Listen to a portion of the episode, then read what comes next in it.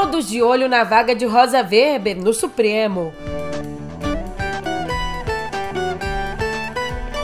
Outros muitos de olho na vaga do Flávio Dino no governo. Também por aqui o que esperar da nova agenda internacional do Lula.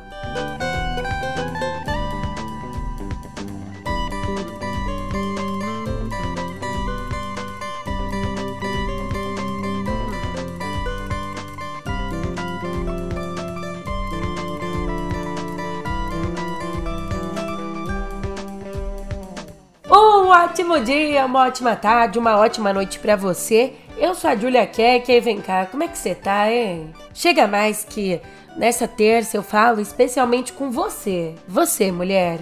Hoje a sua, a nossa presença nos espaços de discussão também é notícia no pé do ouvido.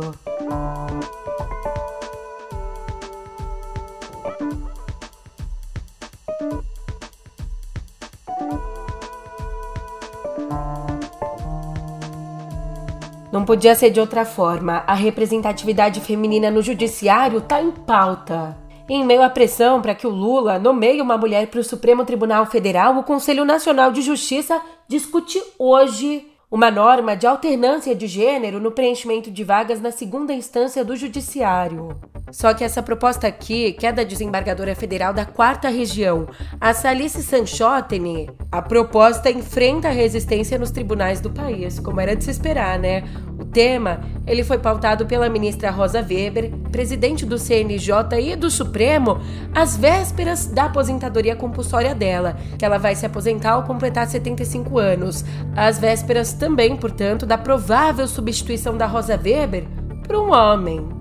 Mas se acontecer da proposta ser aprovada, o ato normativo vai estabelecer a partir de janeiro do ano que vem alternância entre homens e mulheres conforme a abertura de vagas para os magistrados de carreira, seguindo ainda o critério de antiguidade e merecimento. Ou seja, abrir uma vaga hoje, eu vou colocar o homem mais que tem mais tempo de carreira e que tem mais merecimento. A próxima vaga vai ser preenchida por uma mulher que está mais tempo, mais merecimento. A outra por um homem, a outra da outra da outra por uma mulher e assim por diante. A proposta ainda diz que essa regra deve ser mantida até que cada tribunal tenha uma proporção de 40% e 60% de cada gênero. Mas a norma ainda não foi aprovada e às vésperas da votação, juízas percorrem os gabinetes para defender a mudança, enquanto associações de magistratura se manifestavam contra pressionavam pelo adiamento da discussão, simbolizando a própria justiça, né, que teve sua estrutura toda feita como a sociedade em cima de machismos e machismos. E ao mesmo tempo que a gente discute aqui quem é que vai preencher essa vaga da Rosa Weber, um homem, uma mulher, ao mesmo tempo, uma das pastas mais importantes do governo, o Ministério da Justiça, já está em disputa também. É que o atual ministro, Flávio Dino, ele ganha força como possível substituto da Rosa Weber no Supremo. E aí, o que, que vai acontecer? A cadeira dele vai ficar vaga. E para preencher essa cadeira, aliados do Lula defendem no ministério nomes como Jorge Messias, atual AGU, ou o nome do advogado Marco Aurélio Carvalho, ou mesmo de Augusto Arruda Botelho, secretário de Justiça. Por enquanto tá assim, o favorito do PT para ocupar a justiça é o Messias, que também é o preferido do partido para o Supremo. Em outra ponta, o Botelho, Arruda Botelho, é do PSB, o que daria continuidade à gestão atual, à gestão do Dino. Já o Carvalho, que coordena o grupo Prerrogativas, é um dos conselheiros políticos mais próximos do presidente, o que facilitaria aí andar junto com o governo, né? Presidente, aliás, que hoje, depois de 14 anos, volta a abrir a Assembleia Geral das Nações Unidas. Se você está ouvindo o podcast e ele ainda não discursou, saiba que o discurso dele vai focar no resgate da agenda dos países em desenvolvimento, criticando o atual sistema de governança que, para ele, permite que os países desenvolvidos afastem o chamado Sul Global das grandes decisões. Na fala, o Lula também vai voltar a insistir na ampliação dos membros permanentes do Conselho de Segurança, argumentando que o órgão fracassou, tem fracassado na busca de soluções para a paz na Ucrânia. Além disso, vai destacar que essa nova governança global seria ligada à ONU e teria o poder de forçar países a cumprir, por exemplo, metas de combate ao aquecimento global. Por mais que forçar isso seja violar a soberania nacional. Polêmico, mas não para por aí. Mas Lula retomará os pontos que apresentou lá no G20 sobre uma ação global de combate à fome, sobre também a redução das desigualdades e o desenvolvimento econômico sustentável, baseado em aspectos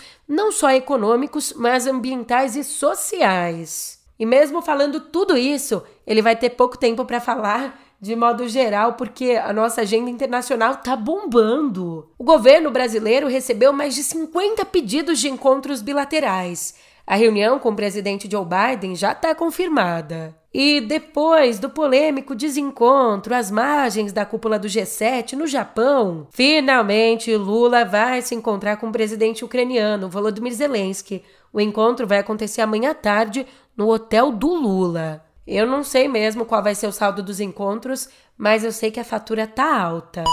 Eu que queria um cartão desse. Nubank, aumenta meu limite, por favor. Se banque.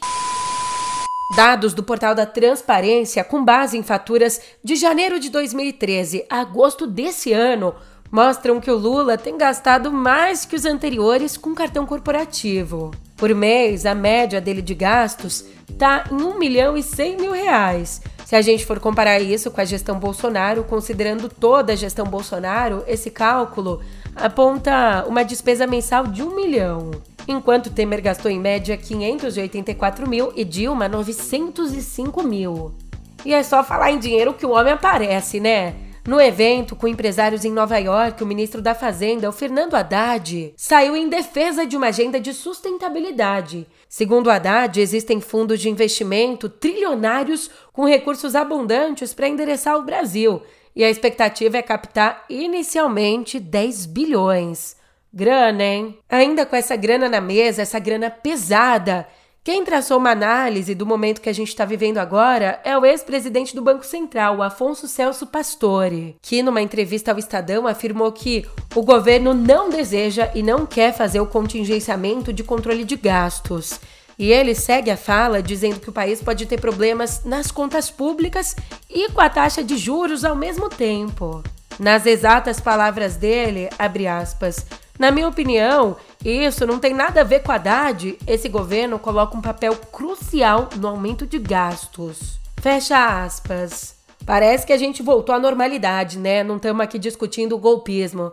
A gente está falando de cartão corporativo, gastos altos, juros nas alturas, desafios econômicos que esbarram na política. Eis a velha política.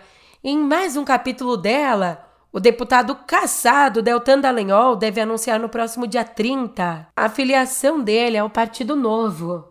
Isso durante o encontro nacional da sigla. Aliás, a saída do Dallagnol ao Podemos já foi comunicada à presidente nacional do partido, a Renata Abreu. E que fofos! Eles vão jogar xadrez juntos. Quem também está sendo sondado pelo Novo é o senador Sérgio Moro. Só aquisições de altíssima qualidade. É tipo o Flamengo trocando de técnico. Vocês conseguem sempre deixar o mal vencer. Mas o Moro, ele por enquanto nega negociações com o Novo, assim como também nega uma possível desfiliação do atual partido dele, o União Brasil. União Brasil que integra o governo Lula.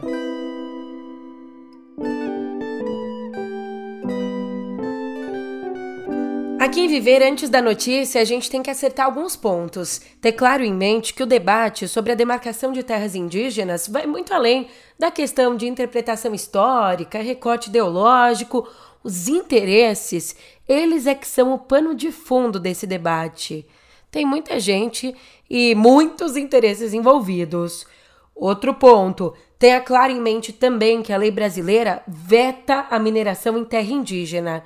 Dito isso, escuta a notícia.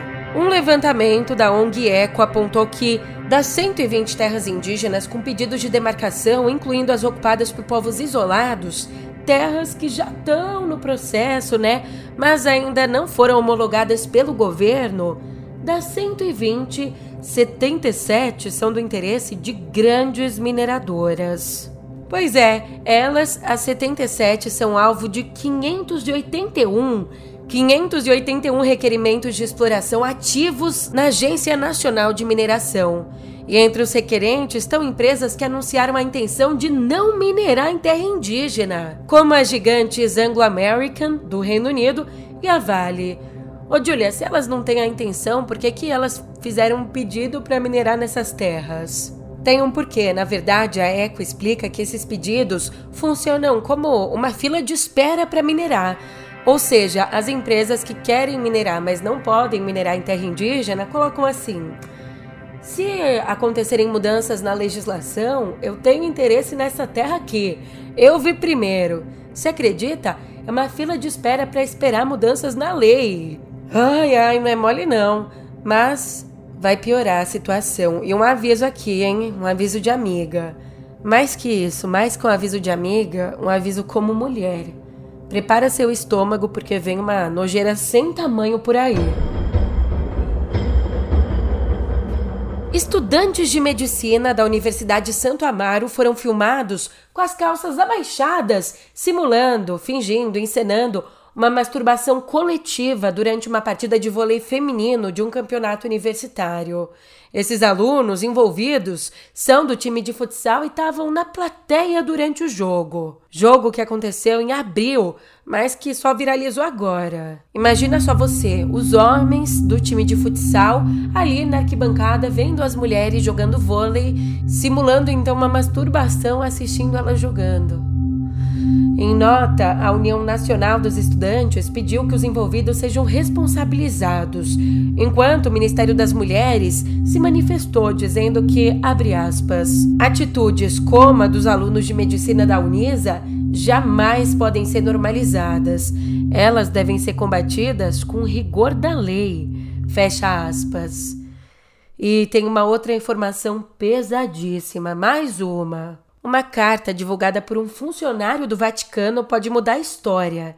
Essa carta indica que a Igreja Católica sabia do Holocausto durante a Segunda Guerra Mundial. Essa correspondência, de dezembro de 1942, foi escrita pelo padre Lothar Koenig, um jesuíta que fez parte da resistência antinazista na Alemanha.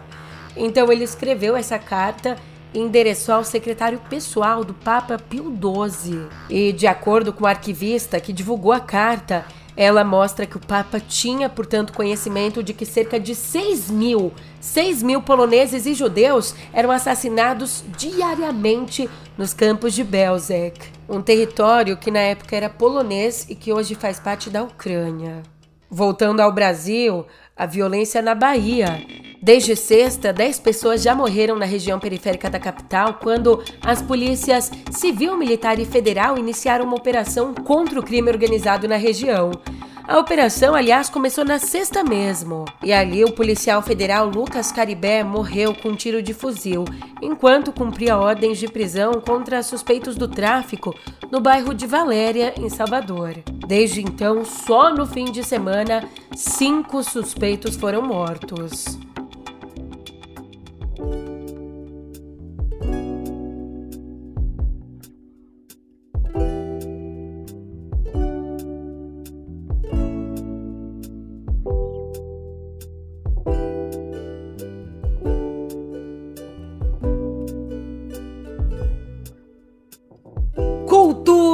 Oito décadas nas costas. É para poucos, hein? Que bagagem!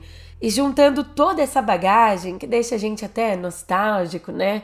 Abraço, um, dois, três milhas. Falido! Sacanagem. Mas é mesmo com as oito décadas nas costas do Jagger e do Richards, os Rolling Stones estão prestes a lançar um novo álbum de inéditas, o Hackney Diamonds. Aliás, o primeiro single, Angry, se você tá angry nessa terça, é uma palhinha para você, porque esse single já tá disponível.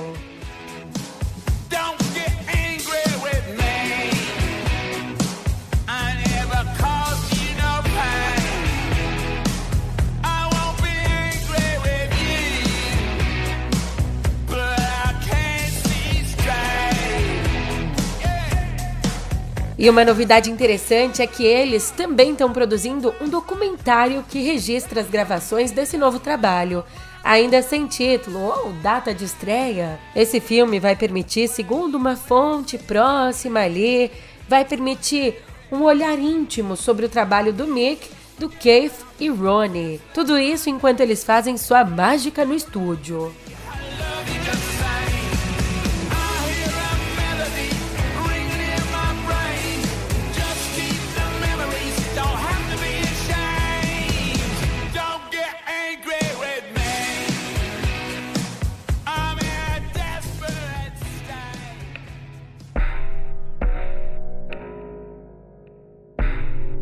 E é do Reino Unido que vem a confirmação da polícia. O comediante britânico Russell Brand, ex-marido da cantora Katy Perry, acaba de se tornar alvo da quinta acusação de estupro. A notícia veio a público depois de uma reportagem de três veículos ingleses que trouxe à tona quatro denúncias contra o Brand por agressão sexual entre 2006 e 2013.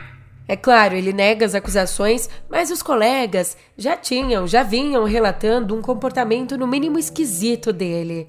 Inclusive, né, para você ter uma ideia, a atriz Kristen Bell chegou a ameaçar castrá-lo caso ele tentasse algo com ela durante as filmagens de Ressaca de Amor, um filme de 2008. No mundo do cinema, outra estrela que se vai.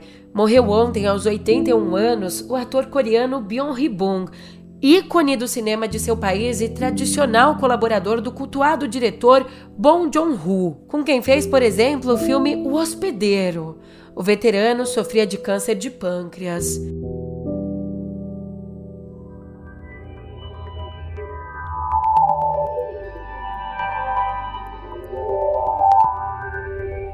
Não é novidade que a Microsoft está num momento complicado, delicado, né? Está em batalha judicial com a Comissão Federal de Comércio dos Estados Unidos para receber a permissão para comprar a Activision Blizzard. Mas não tá fácil, tá dependendo dessa decisão e, portanto, nessa sinuca de bico, a Microsoft planeja lançar o jogo The Elder Scrolls 6, um dos títulos mais aguardados, só em 2026. Além disso, lá em 2026, o game não vai chegar para PlayStation. Nem 2026, 27, 28, nunca. Vai ficar exclusivo para os consoles Xbox e para PC. Essa informação foi revelada num documento enviado pela Microsoft durante o julgamento nos Estados Unidos.